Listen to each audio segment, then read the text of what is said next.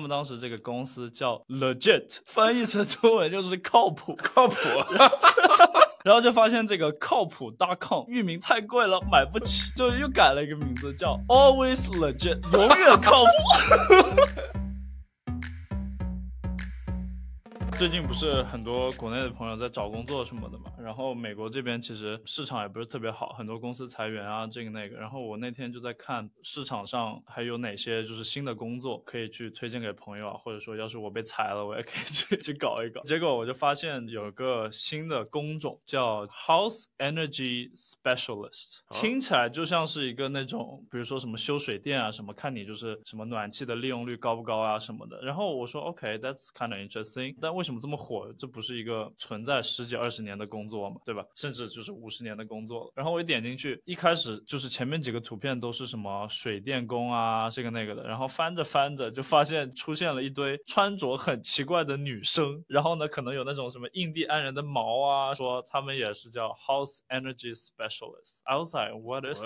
点进去之后，发现他们有点像国内的那个风水。然后呢，结果美国人也信这一套 啊，只不过他们给了包装了一。叫 House Energy，就是你家里的能量，能量能量专家，就跟看风水一样。不过他们可能会什么烧个香啊，跳个舞啊，就把你这个说可可能说你们家里说最近大家都有点郁闷，然后经常吵架什么的，说好像进去处理个两个小时之后，你的家庭就会越来越好。然后我说我靠，这也是是能是个工作？喂，所以他们一年能赚多少钱啊？我没有细看，但是一个小时好像一百来块。钱，我靠，这么多，一个小时一百来块钱，他们来家里面跳大神，我操！我感觉有很多这种类似的生意，对吧？就比如说我之前看到一个什么 pet psychics 啊，对对对，给宠物看一些什么心理医生，还是给宠物算命做卜的，什么做卦的什么东西。然后他就说，你可以定一个小时、两个小时的这种网络会议，或者说他上门服务，对吧？然后这个宠物专家就跑到你家里面，跟你的这个小狗、小猫深情对视一个小时，然后。跑来跑去记个笔记，跟他们做一点喵喵语啊、狗狗语啊这，然后他们一个小时之后会跟你说，哎，你家宠物在这段时间内跟我说了这些事情，它现在什么情感生活特别的不顺，或者说他觉得他这个狗粮没有他之前的某某个狗粮好吃，他现在有点抑郁，就这种东西，真的有人就是可能一个小时能够 charge 你三百多刀，而且 that person is running a proper business，那个女士她在做一个很正经的一门生意，就她全职就是。做这个，That's just crazy，好像还上新闻了什么？我就想到我们这几集不是聊电商还蛮多的嘛，然后我不知道现在还火不火，但是之前美国这边有钱人，特别是卡戴珊他们很迷那个水晶，就是会在网上买水晶。对，然后如果听众里面有人想要做什么出海电商啥的，也许水晶现在还火，你可以做这个，就基本就没什么成本，但是老外就信这一套。说到水晶，你知道我最近听到一个有意思的数据吗？就说那个你听到缅甸，你第一个想起来的是啥？老挝。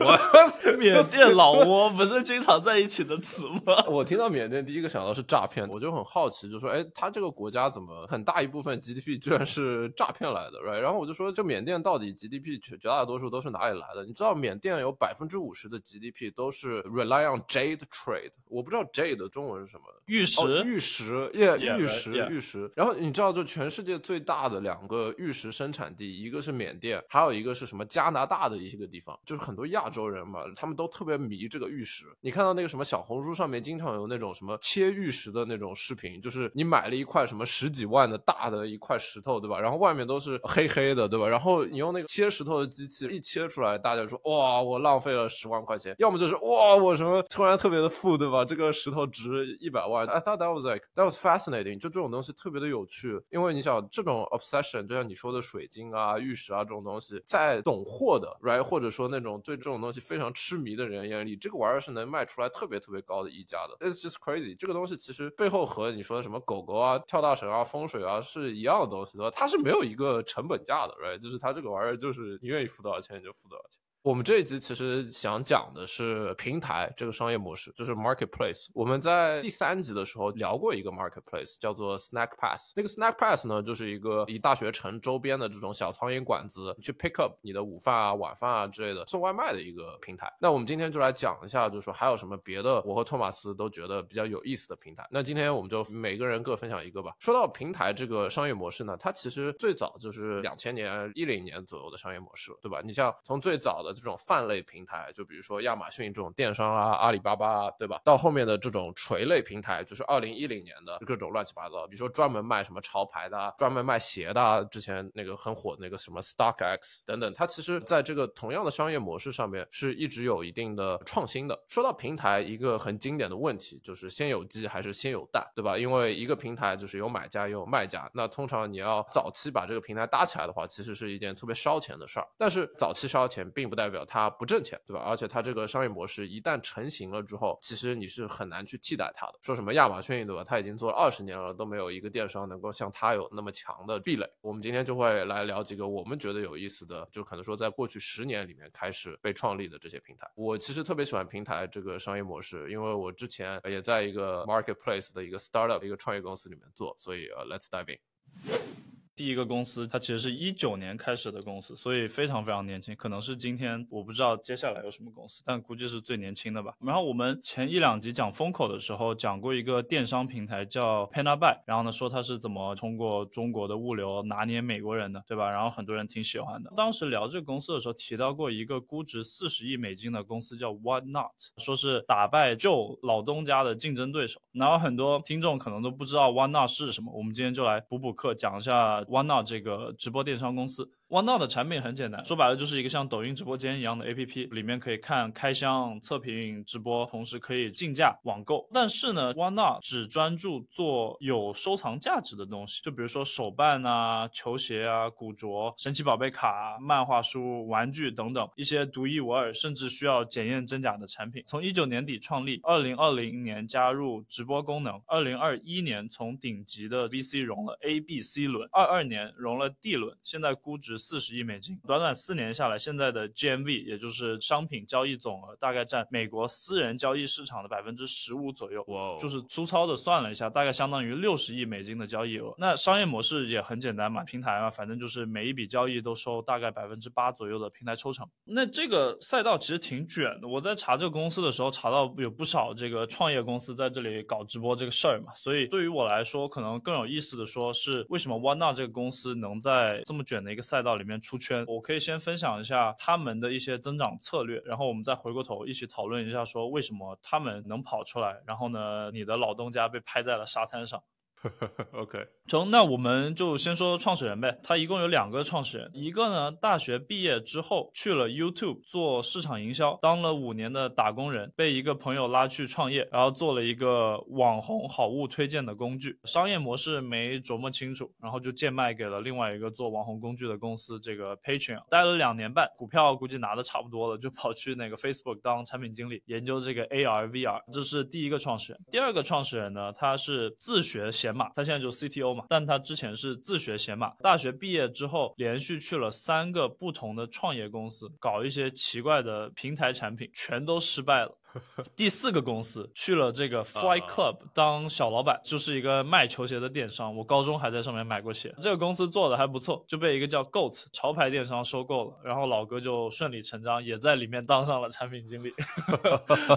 在这期间嘛，一个创业，一个打工，两个人在纽约认识，关系一直不错，时不时就会搞一些什么倒卖限量球鞋的小项目。那么有一天就在一起讨论怎么搞钱，用了一个类似上期讲过的 Exploding Topics 这种专门通过关键。词和流量来预判风口的工具，发现了两个信息。第一个呢，是有一大群八零九零后的成年人成家立业之后，有些闲钱，就开始对这些什么收藏复古的玩具啊、球鞋啊，还有什么神奇宝贝的卡片特别感兴趣。然后我就想到那个 MC Hot Dog 说唱饶舌的热狗，家里就有专门一个房间是放这些收藏品的。It's kind of crazy，密密麻麻两个柜子全都是什么奥特曼啥的比较复古的玩具吧。然后他们就发现说，其实。实喜欢球鞋的人大概率也喜欢收藏卡片和玩具，喜欢卡片玩具的大概率也喜欢球鞋，所以这个人群粘性特别强，而且这是一个四千五百亿美金的市场，这是他们发现第一个信息。第二个信息呢是他们发现，在 eBay 上面，美国这边像淘宝一样的存在吧，有一种手办，当时特别特别火，甚至超过了漫画书的流量，所以他们就觉得说，OK，这是个风口，他们就决定试着从买卖这个手办下手，搭建一个专门搞收藏品的交易平台。刚才你也说过嘛，做这个平台生意总有一个先有鸡还是先有蛋的问题，有人卖才有人买，有人买才有人卖，但是一开始两头都没有怎么办？他们就想了一个骚操作，直接把 eBay 上面别人挂的这个手办原封不动的复制粘贴贴到自己的网站上面，就只要有人下单，他们就反手去 eBay 上面把这个手办买下来，跟那个叫什么 Zappos 特别像，卖球鞋的一开始是一模一样的逻辑。之后因为这个手办它会什么，有些是真的，有些是莆田货嘛。他们就会买下来，然后呢，自己在家里先验个真假，确定是真的，再寄给这个卖家。所以他们还是挺良心的。反正说到这个，我觉得这个玩意儿特别的经典。就是我当初 for context，right，我为什么我们说这个是打败 Joe 老东家的公司，right，就是因为我之前也在一模一样的一个北美直播电商这个行业里面吃土，尝试创业 make it work。然后呢，就是我们当初解决这个 supply side，对吧？就是这个供给端的这个问题也是一模一样的。我们自己做了一个很 crappy 的这种商品后台，然后。把所有有的这种美妆啊，有名的我不知道有什么，现在已经忘记了，right？什么 Dior 啊，什么乱七八糟 Louis Vuitton 的什么乱七八糟口红啊、美妆，全部都传上去。然后一有客户买，后端就会出现，哎，有人买了一个这个东西。但这个玩意儿不是自动的，我记得是我一个同事 Angela，他就去下单，就是那个 正经的官网上面下单，然后直接手动输入客户的东西，然后寄过去。中间还有这种很奇怪的问题，如果你是在官网上面直接下单的话，那你退货的话，你还得找这个商家本身退。但是如果说他从我们这个平台上面买的话，按理来说他应该是找我们退的，对吧？那个时候为了解决这个问题呢，还特意把这个商品给寄到我们的那个办公室，然后我们再手动再从我们办公室里面寄过去，which is just ridiculous，因为我们付了两倍的这个运费，right？然后美国的运费就特别特别的贵，这个东西让我 brings back a lot of like terrible memory 和，但是那个时候也很有趣的做这个事。对，我觉得可能就很多这些创业公司表面看起来光鲜亮丽的，其实后面就是一堆人跟这个小蚂蚁一样到处跑来跑去。对对对，我就是其中一个蚂蚁，我是那个上传商品的那个。那说回来，这个 OneNote 它不是要验这个手办的真假嘛？然后刚才说他们挺良心的，后来体量实在太大了，大到说其中一个老是在检验真假的这个创始人，他们就两个人嘛，其中一个人专门检验真假，另外一个人是写网站。检验真假的这个创始人就成为全网检验手办真假最多的人。挺疯狂的，所以他们一开始就跟你的老东家一样嘛，弄了这个骚操作，然后也买了一些广告，他们的网站就有一些小流量了，也花了两周重新搭了一个 APP，网站就不搞了，专门搞 APP，每周流水呢大概有五千美金的样子。对于两个想要搞一个独角兽的人来说，那肯定是不够的，他们就又开始琢磨怎么吸引用户，就想到了抽奖。我发现反正就是球鞋这个赛道，大家就动不动就要抽奖，这个那个，呃，我不知道为什么。But anyways，然后呢，每个月呢，他们都会拿出一个价值五百美金的手办，随机在 APP 里面抽一个用户免费送。那怎么样才能参与抽奖？就是把这个 APP 推荐给别人，每多一个人通过你的链接注册成功，你就多一个抽奖的机会。连续搞了好几个月，人越来越多，但是他们发现大部分人都是进来抽奖，并没有人买东西，说是不相信他们这个平台，因为就全新的，然后每个月你送人家五百块钱的手办，感觉听起来你是不是太好了，有点假。这个时候怎么办呢？他们就找网红合作，搞了一堆什么开箱视频啊啥的，用户也就慢慢开始正视 One 这个平台。这下子相当于买家这头已经解决了，就有很多用户了。那卖家这边怎么办？不可能自己一直囤货，然后呢在那里做一个中间商，每天在那个邮局运东西嘛。他们就做了另外一个工具，就说你是一个新的卖家，如果要卖东西的话，你可以直接在 OneNow 上面上架就可以了。这个工具能做什么？这工具是能让你不仅能在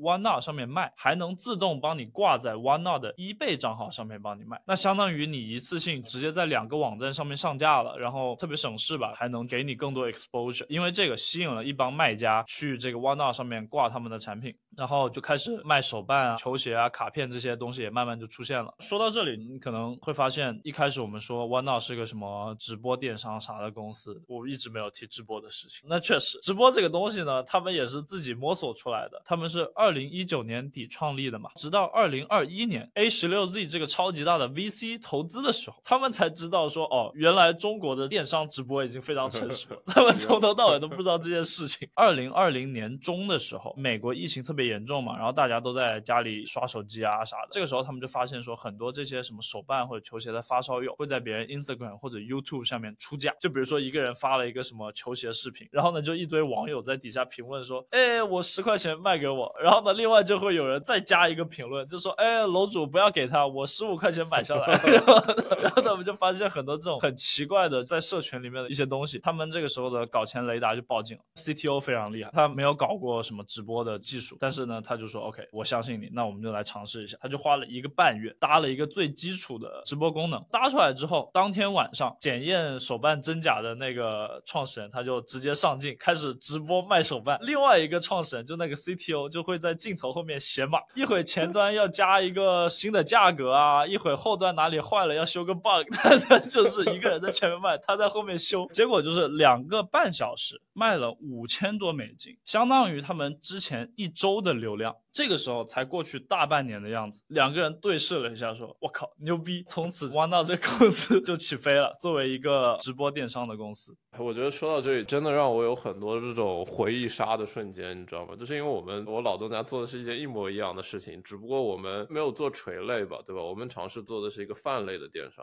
OneNow 其实我觉得它能够把直播电商这件事情做起来的前提，是因为它已经有一个非常 sticky 的一个用户群体，就是比如说买球鞋啊、买手办。这种都是非常狂热的，对吧？而且货源总会比想要买的那些人少。而且一旦如果你说有全世界只有十个的这种手办的话，它的收藏价值和那些想买它的人会不计一切代价去买，而不像是比如说你一支口红，对吧？其实你在任何地方都买得到，所以你并不一定要通过比如说一个有直播功能的电商去买。直播是一个呃 nice to have，对吧？但它不是一个 must have 啊。所以我真觉得就是 like 像你说的那些什么创始人在前面直播，那个 CTO 在后面写代码。其实我们当初在直播间里面也是一模一样的这种感受，我们都在那边帮我们这个主播去预热啊。然后还有一个我觉得有意思的事儿，就是我之前做的时候，很大一部分的精力其实都花在搭一个主播团队上面。这一块其实我们是走的挺远的。我记得那个时候我们横向比较所有我们的竞品，包括我 Not 对吧？他的那些直播的主播其实都没有像我们一样是有一个专业的这种网红啊，或者有演员背景的团队在那边做一些这样子的直播内容的。但是我觉得就是 like 我 Not 就是剑走走偏锋，你知道吗？他直接什么 CEO 上去卖。我也觉得就是如果你的产品够酷的话，其实你并不一定要看是谁在卖，对吧？你并不用看，比如说我这个口红，我一定要配一个什么很好看的网红，对吧？才能够显示出来它这个口红特别棒。Dude brings back so much memory. I'm enjoying this so much. I like it. 也，我觉得就像你说的嘛，他们其实卖的什么球鞋啊、卡片、手办啥的，这都是发烧友，他根本就不 care 说直播的这个人是个男的、是个女的，长什么样，他们更 care 说这个玩意到底是真是假，然后呢，到底多少钱能给他拍下来。OneNow 的创始人他们也说嘛，就是说从他们的经验来讲，他们其实也是瞎摸索。回过头来看的话，他就觉得说当时的选择是对的，选一个特别小的垂类，然后去搞。亚马逊不一开始也是这样吗？一开始就只卖书，然后后面卖着卖着就是啥都开开始卖了，我觉得算是一个思路吧。如果听众里面有人想创业啊，在这方面的话，先做一个比较小的切口，然后再慢慢扩张，可能会是一个更好的方式。公司就差不多吧。后面有两个比较散的信息，最后补充一下。刚才说他们一年就是在二零二一年的时候融了什么 A、B、C 轮，对吧？他们就是增长非常非常快，其中呢就有很多网红投资人。你猜一下吧，就是说，如果说我说网红投资人，然后他又是一个洛杉矶的公司，你觉得背后可能会有谁？卡戴珊，詹姆斯。二一年的时候，詹姆斯在湖人吗？好像在。詹姆斯在湖人。What else？美女网红，我想不出来了。洛杉矶。OK OK，这几个人呢，就是大方向是对，但他们都不在。他们第一个是我们讲 NBA 那集聊到的伊戈达拉。No way。That's great。我不知道老哥是怎么投到这个公司的，反正他在后面。第二个呢是现在特别火的网红 Logan Paul。让他投资，估计是带流量的这么一个新闻。然后还有第三个最骚的一个歌，Zion Williams，胖虎吗？对，It's just crazy。胖虎是二零一九年才进联盟的，然后他二零二一年竟然投了 C 轮，I was like damn，like 球打的不怎么样，但是老哥投资很有对，估计赚了不少钱。OK，这是第一个。然后第二个呢是这两个歌也挺逗的，反正就是素人创业嘛，两个愣头青吧在那里搞。一开始不是想搞玩闹他们一开始是想做一个像美国这个 Craigslist 这种贴吧一样的东西。原因是什么？就是说网友在这种贴吧上面认识，然后可能要交换球鞋或者买什么东西，去线下然后面交，或者说有些可能是什么帮着遛狗啊，帮着这个那个，就网友在网上到线下嘛，就是其实是一个很吓人的体验。然后他们就想搞一个实名认证的这个所谓本地交易网，没搞几个月就觉得说这玩意吃力不讨好，然后没有前途，他就放弃了。你猜他们当时给这个实名交易网起了什么名字？不知道，他们当时这个公司叫 Legit，翻译成中文就是靠谱，靠谱。然后呢，他们想到这名字，说：“我靠，牛逼！赶紧去注册一下。”然后就发现这个靠谱 .com 域名太贵了，买不起，就又改了一个名字，叫 Always Legit，永远靠谱。这两个哥，这其中一个人还是做 product marketing 的，What What the fuck is he doing？这两个哥反正挺憨的，我觉得。所以他们现在估值多少来着？四十亿美金。Oh my god！其实我当初二零二零年开始做这一份工作，然后我当初是第三个员工。想象一下，我要是去了 One Not，right？我就是前十个员工。By this time, bro, I wouldn't be here。我的股票说不定都已经值什么几千万美金了，right？This is crazy。你要是去那个 One Not，就是你现在可能就不在这里录播客了，你是作为嘉宾去别人的播客。对。That's pretty crazy。像我这种那个时候同样在他们增长最快的时候，在这个行业里面做的事情，你就会看到，就说别人家的小孩，你知道吗？拿到什么 A 十六 Z 的投资啊之类的。我记得那个时候真的特别特别忙嘛，就一周可能工作七十个小时。然后我又是那种好胜心特别强的人，我就觉得 like 不服，凭什么就是我们团队做不出来？后来想想，其实有很多是行业的选择，对吧？你这个垂类商品的选择的上面的一个事儿。就这个行业，其实我特别特别的了解。我还有一个问题是，他们俩在创业刚开始的时候，他们是不是一边在 Facebook 或者 Google 做，然后一边在想着琢磨着怎么样创业？还是说他们就是跳出来就直接两个人一拍即合，直接开始做事情？直到他们进 YC 吧，孵化器之前，他们都是有一个全职的工作。然后那个 CTO 他就是白天工作，可能四五点下班，立刻就开始写这个 OneNote 的码了，别的事情他就没有管。之后他们辞职全职搞这个事情的时候，也是每天。天早上七点钟起床写码写到凌晨一点，然后睡觉，每天不干别的事情，就只干这个事儿。他说在那个 YC 硅谷这个孵化器的时候，很多人去呢，可能就是产品半斤八两，但是觉得说进了 YC 特别酷，就在那里到处 social 啊，这个那个。然后呢，他们说当时一般 YC 可能会有什么 office hour，或者说大家一起吃饭的局，他们都没有去过。在 YC 三个月，他们去过三次，然后其他的时间要不就是在直播，要不就在写码，忙自己在 YC 直播。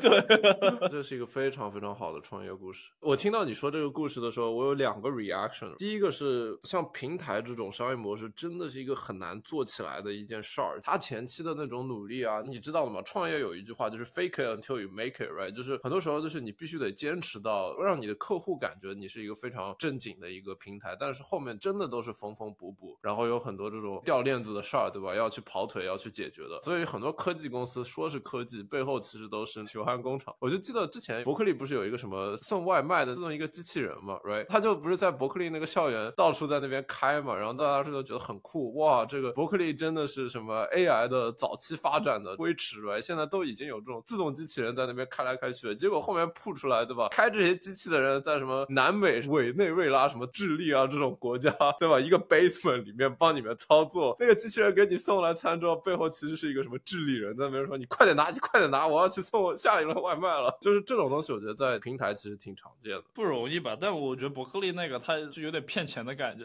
我觉得汪大的他他们是正经在做事。我之前在做一个快销电商的创业公司的时候，他们也有一个直播创始人，他要亲自上直播，然后每一个直播结束，因为我们当时是一个做饭类似的，然后他就立刻把刚刚做好的菜直接扔到垃圾桶，直接开始洗锅准备下一堂课。然后因为 just crazy，我们就是在后台调整一些什么视频啊。这个那个也是就是特别忙。然后呢，有些东西就是得他这边在上课缺个什么，有个人就得跑去超市里面买个啥带回来。然后呢说，哎呀，我们这个早就准备好了，什么什么？结果是对五分钟前买的。然后我们当时卖的产品相对比较高端嘛，说这是西班牙送来的火腿还是什么，其实就是刚才在超市里买的。这个是我第一个 reaction，right？第二个 reaction 就是，dude，I miss the grind。我们俩现在都在大公司，right？然后我们虽然现在也在做播客啊之类的，但是我觉得就是 there's so much potential that we haven't fully leveraged。我记得那个时候在创业公司，一周得工作七十个小时，真的是和投行的那些同学差不多，对吧？然后你还吃土，赚的远远没有他们多，因为创业公司的资金特别紧张嘛。我们虽然也融资了，但是做平台做 marketplace，早期这个钱永远是不够烧的。We gotta get back to the grind。我觉得觉得必须要有这样子的强度，才能够做得出来一个好的公司。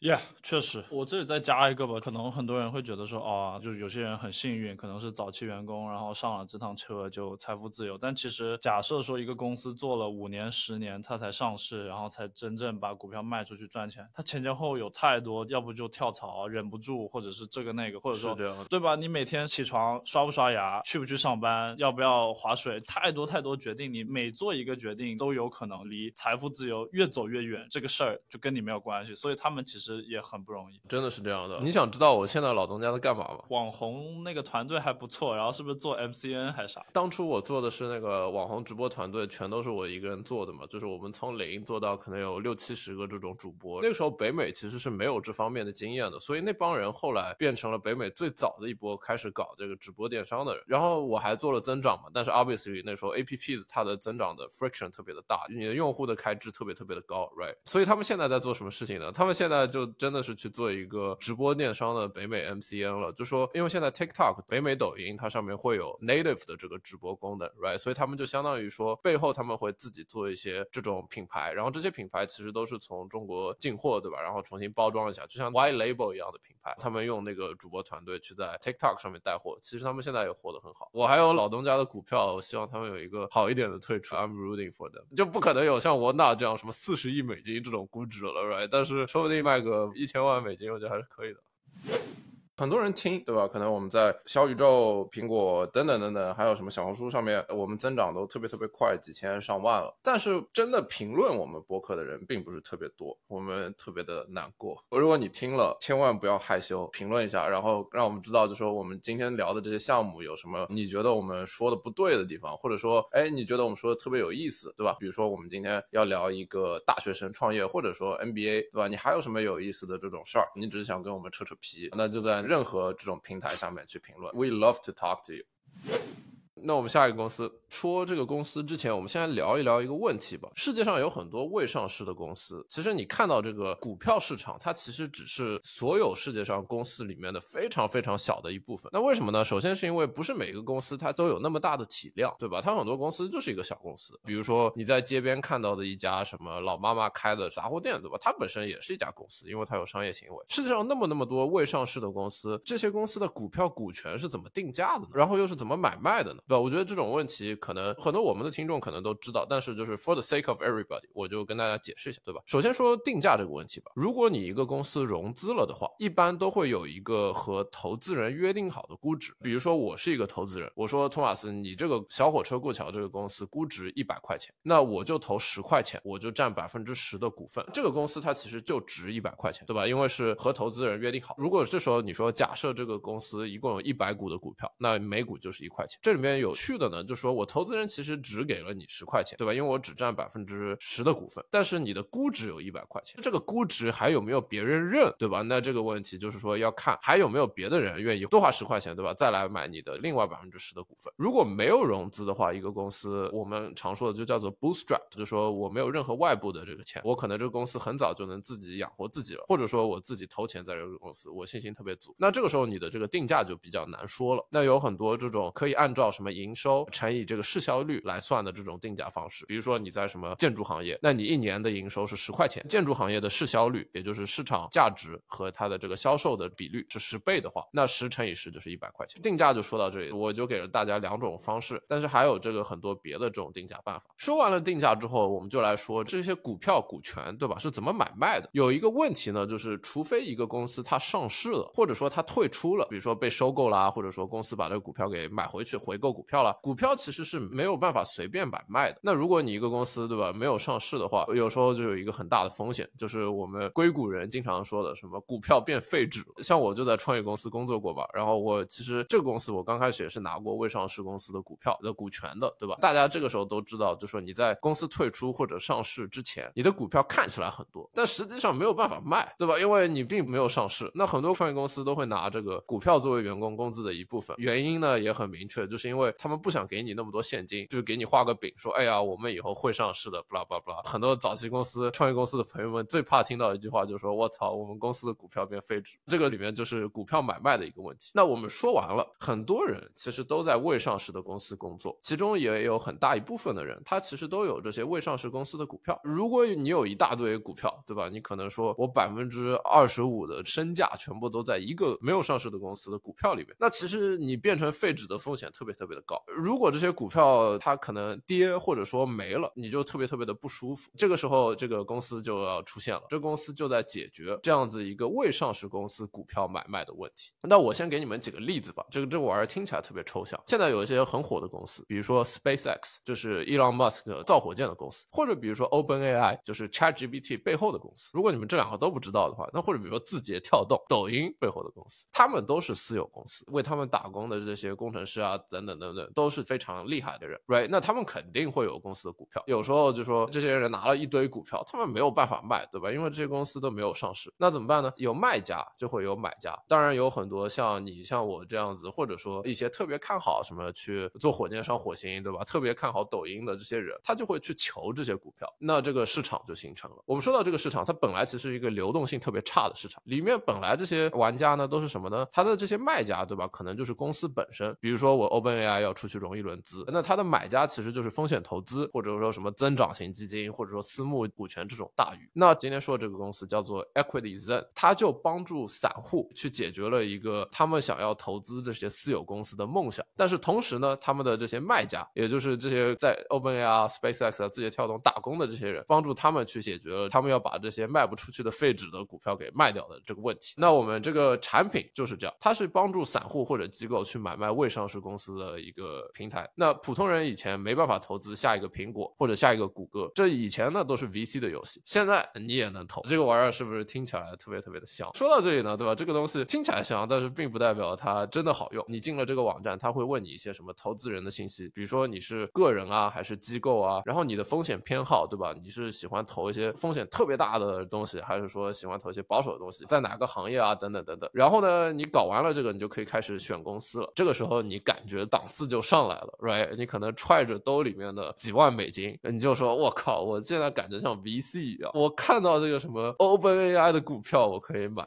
我什么 SpaceX 的股票可以买，Epic Games 啊，什么就 Fortnite 背后的公司的股票什么都可以买。我操，太香了！但是我要告诉大家的，你们不要急，它还是有一些问题的。首先呢，就说这些公司的股票并不是说它随时都存在的，因为它不是一个公开市场，它没有一个流动性的交易。所以呢，很多时候他会说，哎，这个公公司我们最近又收到了几个卖家想要卖出来多少多少股，对吧？然后我们会提醒你，这个股票会在什么时候开始发售，以多少多少的价格，对吧？所以你得等。这是一个问题。那第二个问题呢，就跟这些公司的估值非常有关系。很多这些行业外面的人，他们都会听到，哎，什么什么公司暴雷啊，什么什么公司刚开始估值十亿美金啊，现在什么一分钱都不值啊，这让我们想到了世界上的一些 WeWork 啊这种公司，对吧？还有在这个平台上面，其实也有很多估值非常虚高的，比如说什么 Flexport 啊、Turo 啊等等公司。反正就说这些公司，其实它虽然这个股票是有的，看起来特别的香，对吧？你看起来在做一个风险投资。的事儿。但是实际上呢，你买到手，你还有没有下一个卖家？这个下一个卖家愿不愿意用比你买进去更高的价格卖？那这个事儿就是谁都说不定。所以就是说，这玩意儿听起来特别的香，但是我要提醒一下大家，如果你真的要去用这个东西投资的话，三思而后行。那说到这里，这个商业模式就说完了。那它挣钱的手段呢，就是说会从每一单里面去抽一个成。这些股票是哪里来的呢？EquityZen 这个平台，它会跟散户去合作，就比如说在这些公司工作的散户，他手上有股票，然后平台呢就会把股票先放在他的平台的这个账户里面，然后他会定时的去释放这些股票，去找卖家，找到了卖家之后呢，再去跟这些散户的这个公司交接，做这个股票的转手。这里面定价呢，其实是平台他自己去定的，所以说他肯定没有实际公司当时的估值去做的高。也就是说，如果你在一个什么字节跳动，然后这个字节跳动我不知道什么一千万美金，那平台它肯定要赚一些钱，对吧？它肯定不会以这个一千万美金的价格卖你，比这个一千万的要还要再贵一点，对吧？然后再卖给你，然后再加上手续费啊之类的。除了这些散户呢，还有一些是跟创业公司说好的，帮创业公司卖股票。这个里面这个水就更加深了。我们假设说 WeWork 这个东西，它在最贵的时候，它的市值是四百七十亿美金，但是它这个玩意儿虚高啊，那没有人愿意买它这个四百七十亿美金的时候的股票，那怎么办呢？这时候 WeWork 就可能跑到 EquityZen 这边来跟他说，哎，兄弟，我知道你这边有很多想要装作自己是 VC 投资人的傻大哈散户们，你能不能帮我看一下，我用什么四百亿美金估值在你的这个平台上面发售十亿美金的股票啊？所以其实 EquityZen 就拿着这些 WeWork 本身自己公司发布的股票，相当于创业公司拿出来股票直销，对于公司来说是另一种融资手段，但是这个对于散户来说不就变成割韭菜了？所以就说这个玩意儿水特别深。在这种情况下，其实他这些创业公司的 cap table 上面只会会有 EquityZen 一个股东，也就是说，即使我们是在 EquityZen 平台上面购买了 WeWork 等等这些创业公司股票的散户，我们其实并不会出现在这些大公司的这个 equity table 上面，我们反而是在这个 EquityZen 这个池子里面去买了这个股票，所以它其实就是一个创业公司股票的一个中间人吧。说到这里，你怎么看？你会在这个平台上面投资吗？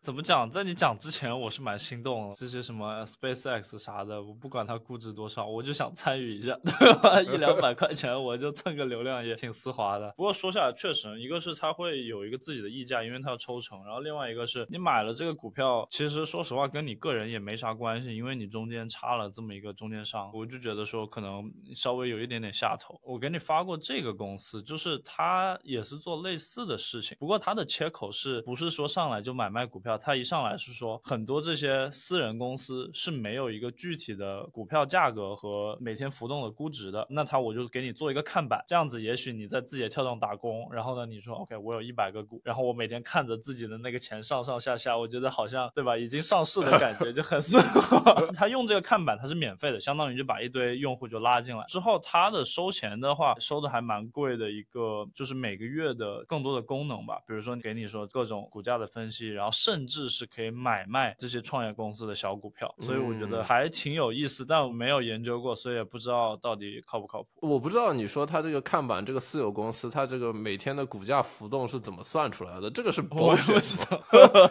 对吧？这个玩意儿 sounds like bullshit。那你看，就什么 SpaceX，apparently 它现在值八十一块五，我这个又不是一个公有市场，对吧？这个并没有就是你每天什么大盘开了，大家在里面买卖，对吧？That sounds like bullshit，但是我就给你说一下，就 EquityZen 这个公司的这些数据吧。就说你说到 EquityZen 这个挣钱到底靠不靠谱？那我真的就去看了，它的投资回报呢，至少在它的这个官网上面说的，就是最高是二十八倍。那最差是什么呢？当然 you guessed，就是全部亏光，对吧？因为你亏不了超过百分之一百，除非你加杠杆。那大概百分之二十五的公司上线了之后，会有一定的退出活动。那至于这个退出活动到底是赚钱还是亏钱，那我们就不说了。剩下百分之七十五了呢，you guessed，他们就挂了。这个里面就有很很多造神的例子，比如说一些 Spotify 啊、什么 Square 啊、Eventbrite 啊、DocuSign 啊、Zora、MongoDB 等等这些后面上市的或者非常有名的公司，它在早期还没有上市的时候，都有在平台上面出售过股票。那其实说，如果你拿到了这其中一几个公司的一股，对吧？其实说不定你还是能够赚钱。但是呢，你也要想到，大多数的公司其实都会挂掉。说到这里呢，就说这是一个私募市场、风险投资啊、非公募的市场里面的估值的不透明性，还有这个低的流动。动性，upside 就是你可能赚的更多，但是它的水同样的更深。所以我相信，其实这些私募股权啊，这个平台他们都不是傻子，就算在私募市场的这个估值里面，很多风险其实都是 price in。看一下它这个平台的数据吧，它一共有四百五十个公司在这个平台上面参与或者发售过股票，然后公司最低的估值是五千万美金，所以它其实并不是一个就是专门卖这种很小的、很破的公司。再怎么说，还是有一定的这个投资人参与，你才能估值估到五千万美金。作为一个投资人，他最低的投资额度大概至少是两万美金。这些散户其实相对来说都还是比较有钱的，对吧？因为你至少要有两万美金，你才能够玩这个游戏。那有超过六十五万人使用过这个平台，要是每个人使用，就说他一万美金的话，你也是一个上亿美金的 GMV 吧，这个交易额，那你从中还要抽成啊等等，还是一个很赚钱的生意。这个平台一共只融资了六百五十万美金。其实说到这里，我不太知道怎么样去猜他们的估值了。就是他如果没有特别多的融资的话，要不就是他们不太挣钱，快要没人用了；要不就是他们的 deal flow，他们的生意特别特别的好。其实我是比较相信他们的生意特别特别好，参与的买家卖家特别多，而且从他们的这个商业模式上面来说，其实很多公司都会跟他们去共同合作，去卖掉他们卖不出去的这些股票。说来说去，这个玩意儿其实甚至就说都不是一个 marketplace，都不是一个市场了，因为它的其中这个供给，它的这些卖家其实就是公司的本身。那这个公司就说到这里，What do you think？这个公司的出现可能是我之前听另外一个博客说，其实很多美国人家里其实都有点小钱的，但是按照美国法律这要求什么，我记得是过去四年要收入是二十五万美金才能当做天使投资人。其实这要求还蛮高的。然后很多人就会说，OK，你允许这些散户老百姓有事没事就是什么加杠杆啊、玩股票什么的，然后你不允许他们去投一些看起来挺靠谱的创业公司，就是他们就说风险其实差不多，为什么一个你可以玩，另外一个你不能玩？然后我觉得这个平台就是在这种社会现象的情况下，就是出来的这么一个产品嘛，就让老百姓也能参与一些早期公司的这些融资啊，或者说去赌一赌，看能不能赚到大钱。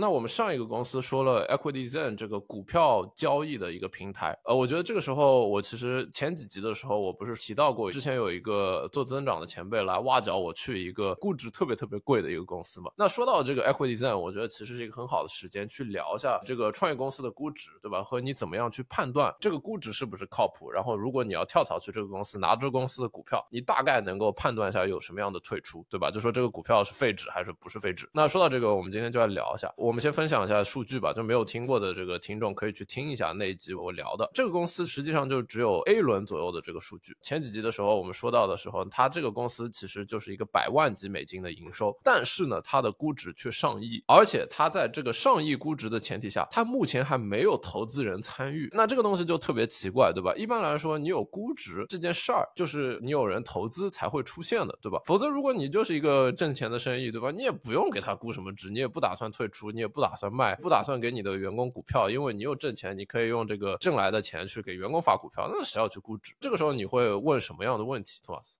估值是哪来的呗？对，那第一个问题就是估值是哪来的？这个公司呢就特别特别的 slick，两个创始人呢就搞了一套特别牛逼的事儿。他们在这个公司创立的前几个月呢，他们跑过去跟投资人说：“哎，我们以后肯定是会要投资的，但是不是现在。”那这个时候，你要是像我和托马斯这种没有创过业的人，对吧？那投资人看了我们一眼，直接打幺二零，把我们送到精神病院去了。What the fuck you talking about? Get the fuck out of my office！那这两个人不一样啊，这两个人他是以前做过这个创业公司，而且把这个创业公司做上市的。创始人、投资人们疯了。投资人说：“哇哇，谢谢大佬来我们办公室，对吧？我们非常愿意给你现在一个估值，就说我们等到你的估值在什么上亿美金的时候，我们就会参与。那个时候，希望你们两个大佬还记得我们，带着我们挣钱。那这两个投资人就是很开心的，就去了一趟风险投资人的办公室，拿了一个上亿美金的估值，然后就出来了。他们也没有拿这些投资人的钱，他们就有了一个什么，在公司甚至还没有开始做的时候，就有上亿美金的这个估值。那这个东西可能大家会问，对吧？对这个公司有什么好处呢？呃，这个公司什么都没有做出来，你就有一个上亿美金的估值，投资人就已经在那边等着了。那这个时候好处就非常的大，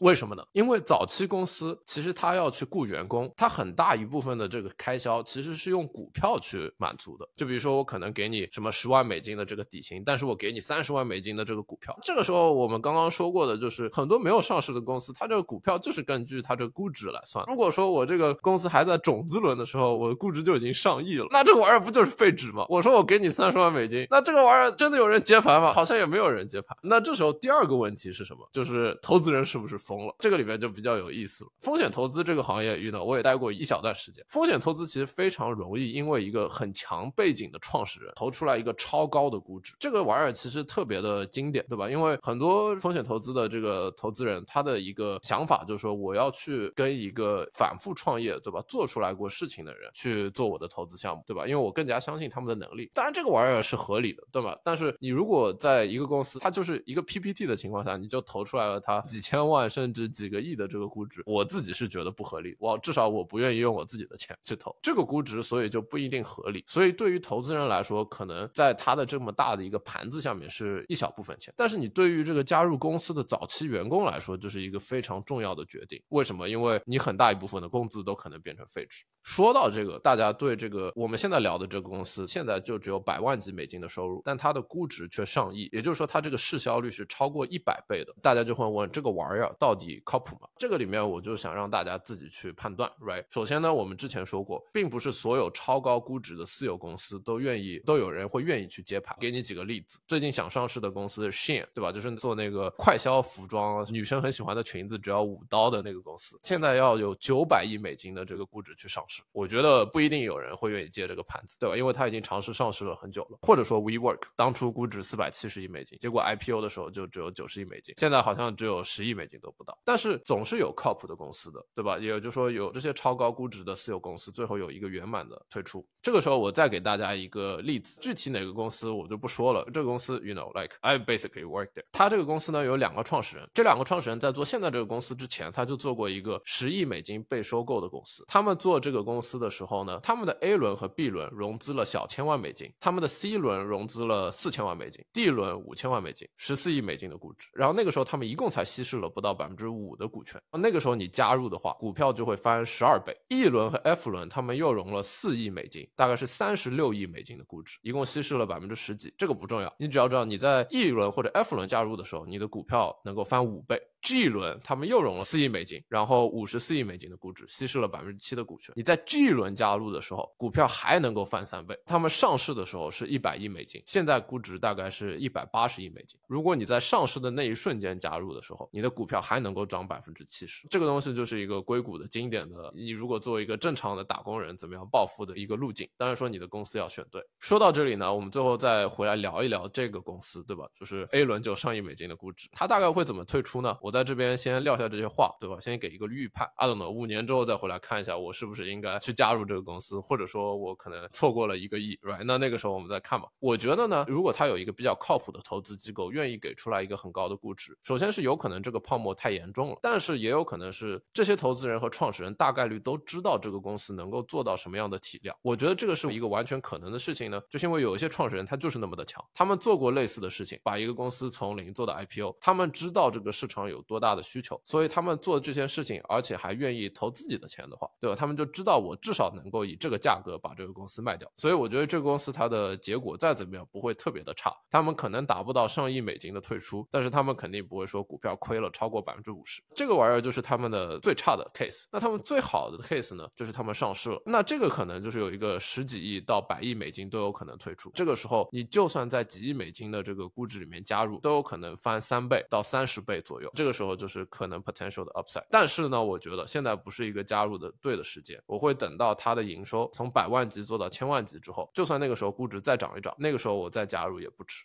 我在想说，它现在没有融资，然后有估值。你说你想等一等，然后呢，到时候再加入。理想状态下是它估值并没有变，公司的成绩越做越好，所以你那个时候加进去是更稳的一个选择。但是如果说它到时候估值也变化了的话，那其实对你来讲，从收益来讲没有太大的区别，只能说你对这个公司信心更足了咯。分两点吧，首先是这个公司目前对我来说还太早期了，对吧？它在一个公司几百万美金的营收的时候，和它几千万美金时候。候的 product market fit，对吧？它这个产品被市场证明的强度是不一样的，right？我觉得我会愿意再等一下，因为我不想再去早期公司在那边摸爬滚打了，除非它能够潜在给我至少十倍到五十倍的回报。第二点呢是现在超过百倍的市销率实在是太高了，就像你说我刚刚说过的那个靠谱的公司，他们在可能在 Series F 或者 G 的时候，他们的这个市销率都只有三十倍到五十倍。像这么早期的公司，随着它这个营收的增长，它的估值的市销率其实是会下降的。如果你增长的特别快的话，你可能市销率还会特别高，但是也不会有超过一百倍左右。所以我觉得，就算它那个时候估值再涨了一涨，对吧？但是它的市销率从三百倍、四百倍掉到什么一百倍，对吧？那其实已经是一个便宜掉百分之六七十的一个案例了。我猜啊，这还是一个比较小的公司嘛，可能就十个人、二十个人的样子。然后如果它这个时候就有百万级别的营收，那大概率假设它是个软件公司，没什么成本的话，那不如就二十个人的团队就继续干下去好了，自己拿工资就行了，没必要什么什么融资上市。我觉得都是虚的，拿差不多的钱，自己小日子过得差不多。所以他们的创始人狗呀，我去，他们现在已经跑到那个投资人那边说了，你给我一个上亿美金估值，这样子对吧？我有百分之六七十的这个工资的开销全部都是潜在的废纸，对吧？又有一个好的估值，我又便宜的雇了一帮最优秀的员工，这怎么不乐，对吧？反正我当初听到那个我前辈说了那个估值，对吧？我就惊了，我操！我说还有这么玩的吗？我去！我说一个上上亿美金的估值，我横向看了一看，我说那你说我要是有十个什么加油站，对吧？或者说我有什么十家超市，那这个玩意儿要达得到上亿美金的估值吗？然后我横向看了一下，如果按照一个什么超市或者加油站的市销率去估这些加油站的话，我可能这个一个公司现在只有什么东西都没有，对吧？它已经值一百个加油站了。我 like hell 哪？为什么我不去投资一百个加油站？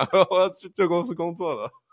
这 些员工会不会很尴尬？因为你想，像那个当时 Airbnb 这种就是正经走这个 IPO 路线的公司，我记得是从什么一八年还是一七年，就每年员工都会开大会吐槽说：“哎，老板为什么还不上市啊？我现在手里的纸钱有点握不住了。”他们都会被 push。那你这个就是这么小的级别的公司，你拿股票去 PUA 别人，他们要怎么用这个东西去说服别人？他们也有几个很强势的地方吧，就是首先他们的创始人背景真的是非常非常的硬。这个玩意儿已经不用说了，对吧？而且投资人愿意给他们这个估值，其实也是看着他们创始人的背景。然后其次呢，他们创始人自己还投了几千万美金在里面，也就是说他们自己拿自己的钱去养活这个团队啊。所以我觉得这还是一个非常好的 sign，就说如果你去了一家创业公司，然后这家创业公司呢，最好的情况就是他根本就没有去找过 VC，他这个创始人其实之前自己已经做了好几个退出的公司，他自己特别特别的有钱，他其实不是为了说要去玩资本的游戏再去做这样一公司。只是他自己真的特别特别的有信心，自己投了多少多少钱在这个公司里面，那这是一个非常非常好的一个 sign，right？唯一狗的地方，对吧？就是他们